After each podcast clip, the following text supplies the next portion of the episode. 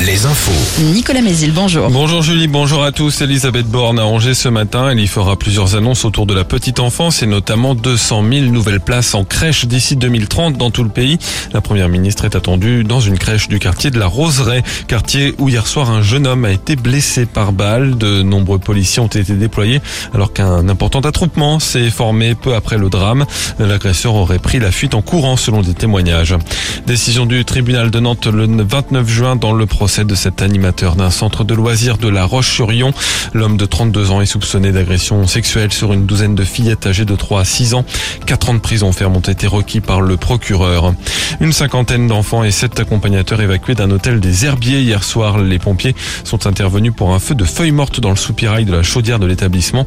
Pas de blessés, tous les occupants ont pu regagner l'hôtel. En Vendée, toujours le soulagement des familles de résidents de l'EHPAD de l'herbergement. Le projet de fermer partiellement euh, l'établissement par manque de personnel a été abandonné. La vingtaine de résidents qui devaient être transférés ailleurs vont finalement rester grâce à la mobilisation de leurs proches. Des pistes vont maintenant être étudiées pour pallier le manque de personnel.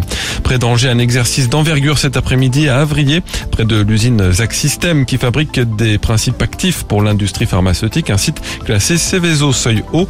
Il s'agira de simuler un incident grave. Une sirène retentira en début d'après-midi. Tous les habitants et employés dans un rayon de 800 mètres seront invités à se Un message sera envoyé sur tous les téléphones portables du secteur via le dispositif FR Alert.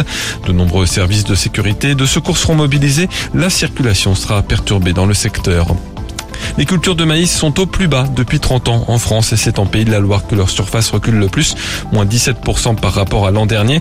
Dans le contexte de sécheresse répétée et de baisse des cours du maïs, c'est le tournesol qui maintenant gagne du terrain. Les premières réponses tombent ce soir sur Parcoursup. Les candidats sauront dans quelle formation ils sont acceptés ou non. Ils ont quelques jours pour répondre à chacune des propositions.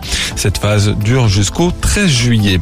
En sport, il ne reste déjà plus que trois Français en lice à Roland Garros.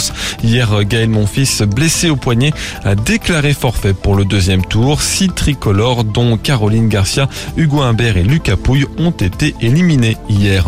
Enfin, le temps de ce jeudi, encore du soleil et de la chaleur, moins de vent et des maxis qui donc vont être en hausse entre 27 et 30 degrés. Très bonne journée à tous.